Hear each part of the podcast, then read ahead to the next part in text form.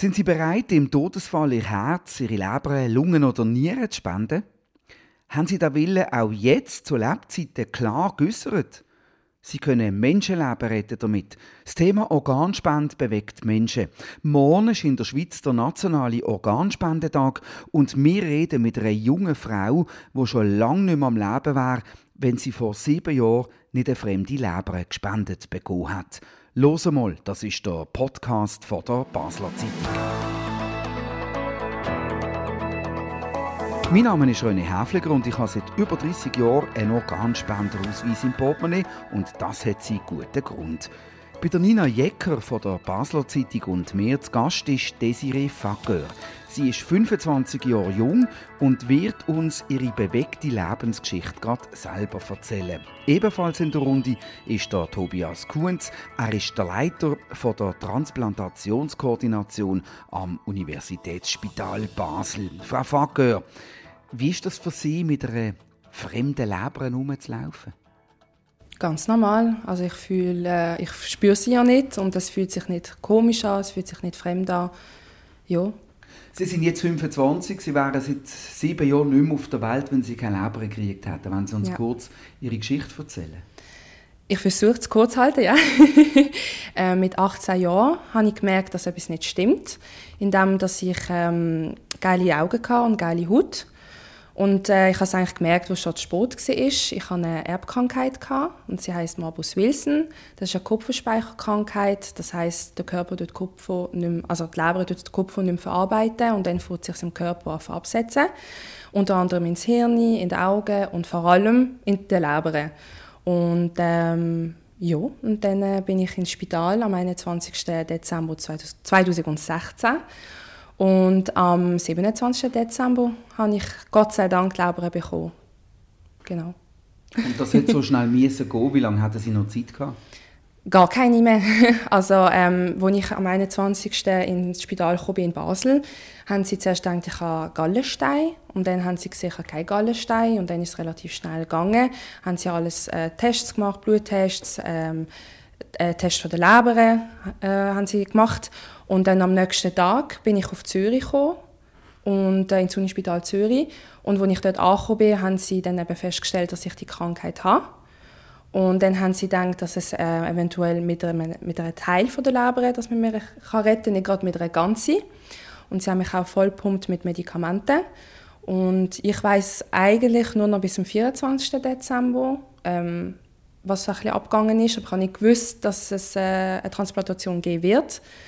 Und äh, ja, und als ich aufgewacht bin, bin ich schon transplantiert gewesen. Und äh, bei der Transplantation selber haben die Ärzte sich gefragt, wie ich überhaupt noch lebe. Weil ähm, die Leber ist das meist durchblutete Organ, unser größtes Organ im Körper, und es hat kein Tropfen Blut mehr gehabt. Ah, ja. Das muss ein riesiger Glücksfall gewesen sein, dass Sie überhaupt gerade die passende Leber gekriegt haben. So ist es, ja. Und das ist ja der Grund, warum dass Sie heute als Botschafterin ähm, sich ähm, stark machen für, dass man Organ spendet. Ähm, mhm. Tobias Kuhns, wie steht es denn um äh, die Spendenfreudigkeit der Menschen? Ein bisschen durchzogen, würde ich sagen. Ähm, wenn man die Leute auf der Straße fragt, ob sie für die Organspende sind, sagt die große Mehrheit jawohl, ich finde das eine gute Sache. Ähm, wenn es dann aber darauf ankommt, ähm, weiß man eben häufig den Willen nicht vom Verstorbenen und man muss dann die Angehörigen fragen und dann gibt es halt meistens eine Ablehnung, weil man den Willen nicht weiß und leider entscheiden sich dann die meisten Angehörigen für ein Nein, also gegen eine Organspende. Nina, ähm, wie stehst du dem Thema gegenüber? Es gibt ja viele Menschen, die auch äh, aus ethischen Gründen Organspende ablehnen. Das muss man diesen Leuten natürlich zugestehen, aber ich glaube, ein viel größerer Teil will sich einfach nicht damit auseinandersetzen. Weil es geht um die eigene Sterblichkeit. Und ich persönlich habe auch lange keinen Ausweis gehabt, weil ich dachte, ja, das bringt niemandem etwas. Ich habe ja keinen Unfall, ich stirb doch jetzt nicht. Also, und äh, ich glaube, dass es bei vielen Leuten auch wirklich das Problem ist, dass sie denken, es trifft sie nicht und sie wollen sich nicht damit auseinandersetzen, dass es könnte passieren. Das ist jetzt natürlich das Thema, dass auch die Angehörigen jeweils dann ähm, müssen wissen, was äh, betroffene Person sich gewünscht hat. Das wird sich jetzt aber mit der neuen Regelung auch nicht ganz ändern, oder Herr Kunz? Die Angehörigen werden das letzte Wort behalten. Genau, das ist weiterhin so. Wir haben ja abgestimmt letztes Jahr, ob wir die erweiterte Widerspruchslösung in der Schweiz möchten annehmen und die ist ähm, angenommen worden. Aber eben, es heißt erweiterte Widerspruchslösung, weil die Angehörigen werden weiterhin einbezogen. Das finde ich auch richtig so ähm, dass man nicht automatisch Organspender ist. Man muss niemanden mehr fragen, wie äh, zum Beispiel in Spanien, sondern eben die Angehörigen werden weiterhin in den Entscheidungsprozess einbezogen.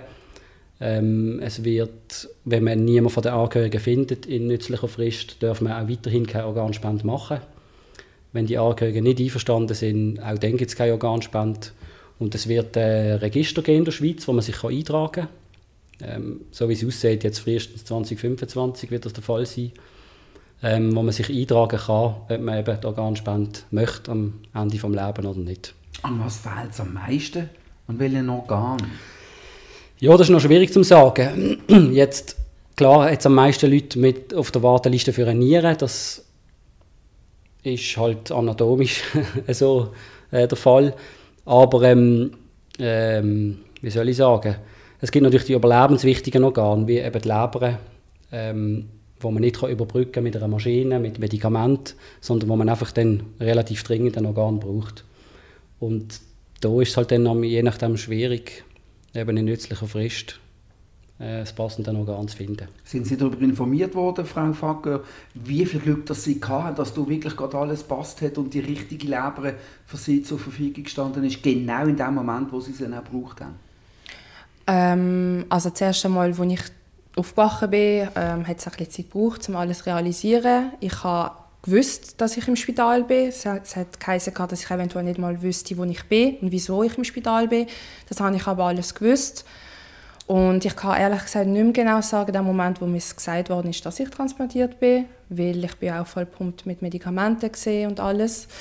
Ähm, ja, und wo es dann mit der Zeit gekommen ist und ich auch äh, aufgeklärt worden bin, wie mein Leben jetzt weitergeht mit der Leber, mit den Medikamenten, ähm, ist es dann langsam gekommen, dass ich ähm, es realisiert habe, dass ich transplantiert worden bin. Und was ich einfach sagen kann, ist, wieso es bei mir so schnell gegangen ist. Es gibt nämlich eine normale Warteliste und dann gibt es eine Emergency List. Und auf der Emergency List bin ich auf Platz 1 von ganz Europa gekommen. Gott sei Dank. Ja, und äh, aus diesem Grund auch, unter anderem, habe ich auch sehr viel Glück gehabt. Genau. Andere Leute sind ja deutlich länger auf dieser Warteliste und es sterben auch Leute in der Schweiz, während sie auf ein Organ warten. Von was für Zahlen reden wir hier, Herr Kunz? Also wir können vielleicht gerade über die Leber reden, weil das passt gerade am besten. Also letztes Jahr hat es 400, rund 470 Patienten gehabt, die auf eine Leber gewartet haben. Davon sind 140 Transplant 142 transplantiert worden und 42 äh, von diesen Patienten, die gewartet haben, sind gestorben während der Wartezeit. Genau. Und eben, wie sie vorher gesagt hat, es gibt die Urgent- oder Super-Urgent-Liste, äh, wo man draufkommt, wenn man eben super dringlich ein Organ braucht. Und da schafft, die Schweiz auch mit dem Ausland zusammen, ähm, damit man auch eben in, in, zu diesem Zeitpunkt das passende Organ findet. Sonst ja, wäre es in vielen Fällen wahrscheinlich nicht möglich, was für eine, Rolle, was für eine Rolle spielt das Alter von der betreffenden Person? Also wird jetzt zum Beispiel eine 18-Jährige bevorzugt gegenüber einem 86-Jährigen? Genau, es gibt so verschiedene Punkte, wie die Warteliste berechnet wird und eins davon ist das Alter. Äh, man wird bis zum 20. Lebensjahr wird man immer bevorzugt behandelt, das zählt quasi als Kind und überspringt dann immer alle anderen und kommt immer ganz oben äh, auf die Warteliste. Jetzt, wenn es halt mehrere Kinder hat, dann muss man sich entscheiden, wo macht es medizinisch am meisten Sinn, wo ist es am dringlichsten für die Transplantation und das sind dann je nachdem Entscheidungen, die nicht einfach sind, äh, wo es um Leben und Tod geht. Ähm, genau. Krasse Entscheidungen. Sehr, das ist ja so. Sehr, ja. sehr schwerwiegend. Ähm, was muss bei einer Leber alles stimmen? Äh, Blutgruppe und was für sonstige Werte oder medizinische Faktoren, dass das passt? Also ich weiß es jetzt nicht so genau. Ich weiß einfach natürlich, dass die Blutgruppe stimmen muss und ja, und dann muss der Körper es halt annehmen. Und Schön. es kann auch stimmen, Blutgruppe, aber es kann halt trotzdem sein, dass der Körper findet, das wollte ich nicht. Und was wissen Sie über die Person, wo Sie jetzt leben dürfen haben? Gar nicht. Gar nicht? Nein, in der Schweiz, also dann Sie mir unterbrechen, wenn ich etwas Falsches sage. Ja. In der Schweiz ähm, weiß man es nicht. Also es ist äh, nicht wie in Amerika, wo man sich dann noch trifft und, äh, ja, und sich kennenlernt. Ähm, für, glaube zwei Jahre darf man gar nichts machen. Und nach zwei Jahren darf man, glaube einen Brief an Swiss Transplant zum Beispiel geben, anonym, aber immer noch. Und Swiss Transplant wird das dann äh, organisieren. Aber es ist trotzdem immer noch anonym, weil man darf halt nicht vergessen, mein Spender ist gestorben und die Familie hat aber verloren. Und das darf man halt auch nicht vergessen. Ja. Würde Sie das interessieren? Irgendjemand durch schon, aber eigentlich auch nicht, weil das lenkt mir ja, dass ich weiß, der Mensch hat mein Leben gerettet, er hat aber auch andere Leben gerettet, weil die Person ist sehr wahrscheinlich noch Spender von anderen Organen gesehen und das darf man auch nicht vergessen nach dem Tod und wenn man Spender ist, rettet man meistens nicht nur ein Leben und, äh, und ja, und ich bin einfach nur dankbar und lebe ja ein Stück weit weiter auch für den Mensch. René, auch deine Organe würden gespendet werden, wenn ja. dir hoffentlich passiert da nichts, aber wenn dir etwas wird passieren Du hast vorher gesagt, es hat einen guten Grund, dass du einen Spenderausweis auf dir trägst. Ja, absolut. Also, äh, ich habe das KV gemacht mit einem guten Freund in der, in der Klasse, den ich dort kennengelernt habe. Der hat immer sehr auffällig gehustet und dann hat er irgendwann mal erzählt, dass er zystische Fibrose hat und eine Lebenserwartung von 28 bis 30, falls er nicht einmal eine Lunge gespendet kriegt. Und dann ist es mit ihm immer bergab und ich bin ihn oftmals im Spital besuchen und äh, der hat am Schluss hat er keine zwei Stege drin können gehen im Spital, haben wir noch zu essen gebracht und es ist wirklich noch krass gewesen. und er hat eigentlich schon fast abgeschlossen mit dem Leben, weil er relativ wenig Aussicht hatte, dass er eine Spenderlunge kriegt bis zu dem Tag, wo der Arzt zu ihm ans Spitalbett kam und gesagt hat, Herr sowieso, ähm, packen Sie Ihre wichtigsten Sachen zusammen. Es hat in Zürich eine Lunge für sie. Und dann fahren wir mit Polizeieskort und Blaulicht und nach Zürich ins Unispital. Das muss jetzt alles brutal schnell gehen, wenn Sie einverstanden sind. Und ähm, wenn Sie einverstanden sind, dann gibt es zwei Möglichkeiten. Entweder Sie verwachen wieder nach der Operation oder Sie werden nicht mehr verwachen. Das müssen Sie sich jetzt schon bewusst sein. Und wenn sie verwachen, dann gibt es wieder zwei Möglichkeiten. Entweder ihr Körper nimmt die, die Lunge an und dann kommt es gut, dann haben sie noch mal ein paar Jahre. Oder aber, ähm, ja, es geht halt nicht und dann wird seine Weg dann schwierig werden. Und ihm sein Körper hat die, hat die Lungen angenommen und er hat noch mal über 20 Jahre geschenkt gekriegt, ist jetzt vor ähm, rund zwei Jahren ist er dann trotzdem gestorben, aber äh, hat, also wir haben Bombe 20 Jahre gehabt und fest gebaut in dieser Zeit. Ja. Und das ist der Grund, warum es für mich völlig klar ist, dass ich einen Spenderausweis habe. Aber lenkt das auch oder muss man sich auch registrieren? Was ist genau das Wichtigste, was man muss machen muss, wenn man dann wirklich auch will Spender sein Der Ausweis auf der einen Seite und was noch? Also wichtig ist, dass einfach der Wille irgendwo deponiert ist, hinterlegt. Ob das jetzt in einem Ausweis ist, in einer Patientenverfügung, in einem Register, wie es wird kommen, das spielt nicht so eine Rolle. Äh, wichtig ist einfach eben, wie Sie gesagt haben, irgendwo, dass das nicht mehr steht. Genau. Können Sie selber auch noch spenden, Frau Facker? Das ist eine gute Frage. das weiß ich gar nicht. Da kann vielleicht äh, Doch, Sie könnten ja. auch weiterhin Organspenderin sein. Ja, ja okay. Okay, das aber, ist gut. Ja. aber die Leber nicht jetzt ein zweites Mal, oder? Irgendwann ist Theoretisch wäre es möglich, aber das macht meines Wissens niemand. Hm. Das wäre möglich. Genau. Aber wird denn jetzt die Leber lange versehen? Oder ich habe auch schon mit Leuten zu tun gehabt, die ähm, Nieren gespendet gekriegt haben und dann aber irgendwie nach 15 Jahren dann wieder eine neue gebraucht haben, weil sich die wie verbraucht hat auf eine Art. Mhm. Ähm, ich habe das Glück, oder mehr Leber transplantiert, haben das Glück, dass eben, ähm, die Leber sich selber regenerieren, regenerieren tut. Und äh, darum kann man ja auch lebendig spenden, eine Leber spenden, weil die Leber wächst wieder zu einer Ganze. Das wissen auch viele nicht. Habe ich auch nicht gewusst. und durch das habe ich eben das Glück, dass erst einmal ich sehr wenig Tabletten muss nehmen im Gegenzug zu anderen äh, transplantierten Leuten. Und darum ist die Lebenserhaltung von einer Leber viel länger als andere Organe. Und falls auch irgendwann eine Abstoßung passieren würde, weil ich nehme Tabletten, die mein Immunsystem schwächt, Weil der Körper hat zwar das Organ angenommen, aber es wird immer wissen, es ist nicht sein. Und darum wird es immer irgendwie versuchen, dagegen anzukämpfen und da muss man das Immunsystem schwächen. Und irgendwann mal vielleicht, hoffe ich zwar nicht, sagt mein Körper so, jetzt längst, ich will das nicht mehr, dann kann man eine Kur machen, oder muss man, eine Kur machen von etwa fünf bis sechs Tagen, wo man äh, Cortison direkt ins Blut gespritzt bekommt, dass man wirklich das Immunsystem auf Null oder unter Null bringt, dass der Körper gar nicht stark genug ist, um sich gegen die, das Organ zu wehren. Und dann hat man das Glück, dass es vielleicht wieder klappt. Oder es dann heisst, ähm, ja, sie kommen jetzt wieder auf die Liste und sie müssen jetzt warten. Ihr, also man muss ihr Immunsystem schwächen. Das mhm. heißt, dass sie ähm, auch öfters krank und viel anfälliger äh, sind. Ja, sollte ich eigentlich sein. bin ich am Anfang auch. Ich hatte aber die Mandeln noch drin und ich bin, sobald ich erkältet war, habe ich direkt eine Angina bekommen. Und dann hatte ich äh, tatsächlich ein Man Mandelversagen. dass alles sehr schnell hat müssen gehen, dass man die Mandeln rausnimmt. Und seit ich jetzt persönlich die Mandeln äh, draussen habe, bin ich fast nicht krank.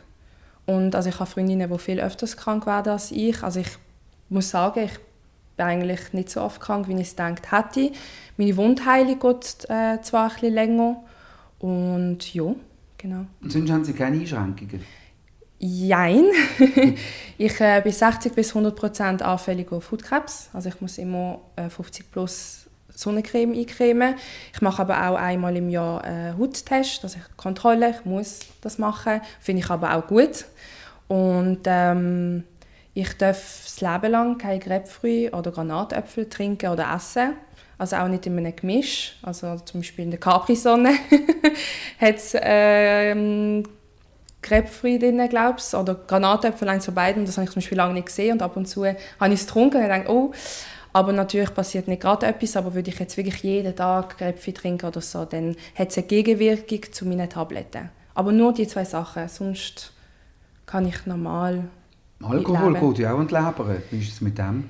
Ja, also ich sollte sicher nicht jeden Tag Alkohol trinken.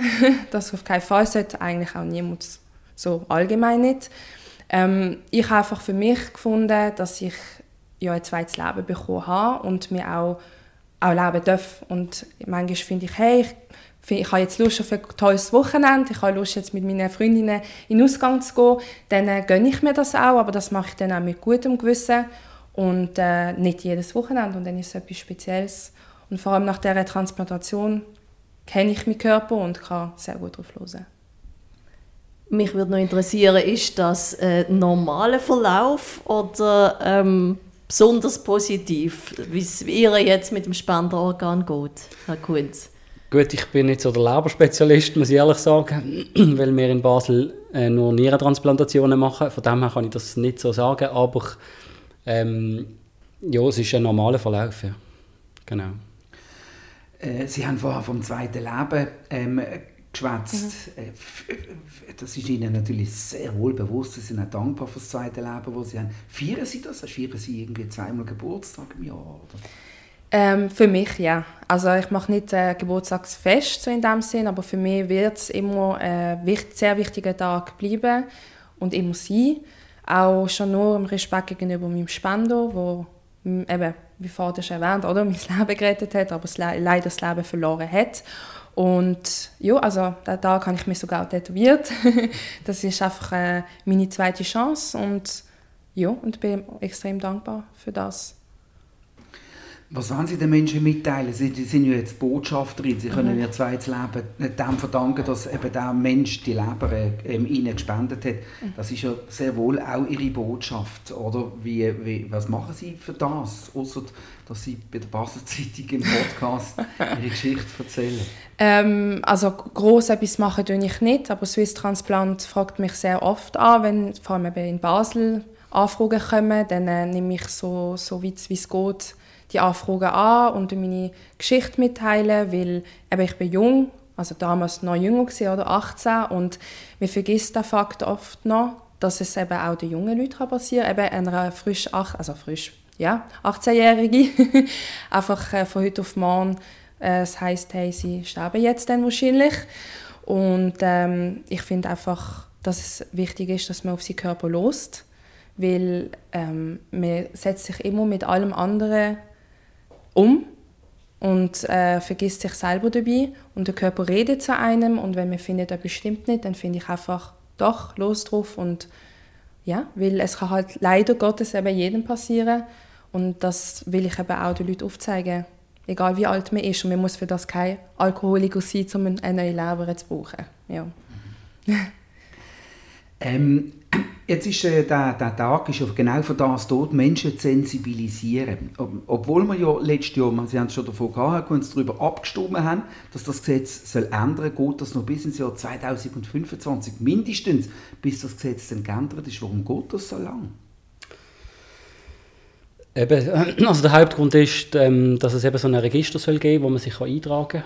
Und bis das entwickelt ist, geht es leider so lange. Es ist es hätte schon mal ein Register gegeben, äh, sogar hat das geheißen, wo man sich eintragen konnte. Das ist leider zu wenig sicher gewesen und das hat man dann müssen, äh, zumachen. Ähm, hat aber eigentlich gut funktioniert. Am Schluss hat es 140'000 Leute gehabt, die sich dort eingetragen haben. Es hat sogar ein paar Treffer auch aus diesem System, wo noch Organspender gesehen sind. Aber leider hat man das eben müssen schließen. Und jetzt ist eben die große Schwierigkeit, wie kann man sich identifizieren, zweifelsfrei, dass ich wirklich der bin, der diesen Eintrag macht. Und ja, das ist offenbar schwierig und braucht seine ja. Zeit. Ja. Es gibt ja noch andere Sorgen und Angst, die Menschen geäußert haben, gerade im Vorfeld zu deren Abstimmung von der ähm, skrupellosen Arzt, der dann noch halblebende Menschen aufschneidet, um die Organe zu entnehmen. Vielleicht können Sie noch kurz etwas dazu sagen, wie das in der Realität abläuft. Ähm, ja, das kann ich gerne machen. Also ich kann vielleicht kurz erzählen, wie so eine Organspende abläuft. Ähm, der klassische Organspender ist eben Hirntod und der ist auf der Intensivstation. So das häufigste ist ähm, der Hirntod nach Sauerstoffmangel, also wenn jemand zum Beispiel nach einer Reanimation ähm, das Hirn zu wenig Sauerstoff gekriegt hat und wegen dem Hirntod ist. Oder wenn jemand eine, eine große Blutung hat im Kopf. Ähm, wo durch das dann das Hirn abstirbt. Und ein Überleben nach dem Hirntod ist nicht möglich, das ist der offizielle Todeszeitpunkt. Ähm, und dann kriegen wir die Meldung von der Intensivstation, dass es eben der potenzielle Spender gibt und dann kommen wir eigentlich ins Spiel und sind dann verantwortlich für den ganzen Spendeprozess von der Intensivstation, die ganzen Abklärungen organisieren, wir sind im Kontakt mit den Angehörigen ähm, in dieser schwierigen Zeit und die dann alle Abklärungen organisieren. Dann gibt es eine Organzuteilung, die über eine Schweizer Online-Plattform von Swiss Transplant und vom BAG äh, organisiert ist. Und wenn dann alle Organe zuteilt sind, machen wir die Organentnahmeoperation. Das ist ein grosser, grosser langer Eingriff durch viele verschiedene Teams, die da zusammenkommen und wir das dann alles koordinieren, sind die ganze Zeit dabei, schauen, dass das alles richtig abläuft. Ähm, und am Schluss die wir dann den Leichnam an die Pathologie übergeben und sind dann eigentlich mit der Entnahmeoperation fertig. Und wir sind immer im, im Austausch mit den Angehörigen, können sie informieren, wie es dem Empfänger geht. Ähm, genau. Jetzt geht es bei dem ähm, Tag von der Organspende, bei dem nationalen, schweizweiten Tag von der Organspende, vor allem darum, die Menschen zu sensibilisieren. Es ist ja am Schluss völlig egal, will man Organspende, ist man dafür oder dagegen. Wichtig ist, dass man seinen Willen ganz klar kommuniziert. Ich glaube, um das geht Das ist das Wichtige von der Botschaft. Weil, wenn man es nicht weiß, dann wird es einfach sehr schwierig und dann fehlen am Schluss die Organe. Das ist so. Es ist, eben für die Angehörigen wird es schwierig. Allgemein, wenn man nicht weiß, was, was, was möchte der Verstorbene nach dem Tod. Und wie Sie am Anfang gesagt haben, es, ist und bleibt ein Tabuthema der Tod. Ähm, es möchte niemand darüber reden und ich glaube, das ist einer der Hauptgründe, wieso auch niemand sie Willen deponieren will. Man möchte sich nicht mit dem auseinandersetzen. Und eben wichtig ist für die Angehörigen, dass man den Willen kennt oder eben, dass er immer deponiert ist. Und auch für die Behandlungsteams ist es nachher ein Stück weit einfacher, dass man weiß, doch, der Mensch möchte seine Organe am Lebensende spenden und der nicht. Und dann ist es wie klar und es gibt keine Diskussionspunkt oder die Angehörigen müssen sich da in dieser sowieso schwierigen Situation noch Gedanken machen, ob das die richtige Entscheidung ist oder nicht. Also, wichtig ist nicht, wie man entscheidet, sondern dass man entscheidet und der Entscheid klar kommuniziert. Frau Fager, das Schlusswort gehört Ihnen in dieser Runde. Danke. ja, also das Schlusswort von mir ist einfach, wie ich es eigentlich schon vorher gesagt habe, es kann einem passieren, egal was, aber es kann einem passieren und darum sollte man erstens einmal das Leben leben, weil es läuft ab die Zeit und das ist einem eben nicht bewusst oder man will es einem nicht bewusst sein, weil eben der Tod ein Tabuthema ist, aber Fakt ist es und man sollte einfach sein Leben leben und eben auf sich einfach hören, weil der Körper redet zu einem und wenn jemand einem nicht ernst nimmt, zum Beispiel ein Arzt, dann zum nächsten Arzt gehen, weil der Arzt hört das, was du sagst, aber nicht das, was die Körper zu dir sagt. Und darum los auf ihn und dann kommt das gut. Wir sollten einfach, ja, einfach auf sich hören. Und wunderbar. Wir wünschen Ihnen ein schönes, gesundes und langes Leben in Ihrem zweiten Leben. Danke viel, vielmals. Was Sie geschenkt gekriegt haben. Merci vielmals, Desiree Facker und Tobias Kunz und vielen Dank Nina Jecker von der Basler Zeitung. Das war «Los einmal», der Podcast von der Basler Zeitung. Jeden zweiten Freitag neu auf batz.ch und überall, wo es Podcasts gibt. Uns hat es gefreut, dass ihr dabei gewesen. Kritik, Lob, Anregungen oder Fragen zu «Los einmal» via E-Mail an podcast.batz.ch. Wir freuen uns auf übernächste Woche. Bis dann allerseits viel Freude und eine gute Zeit.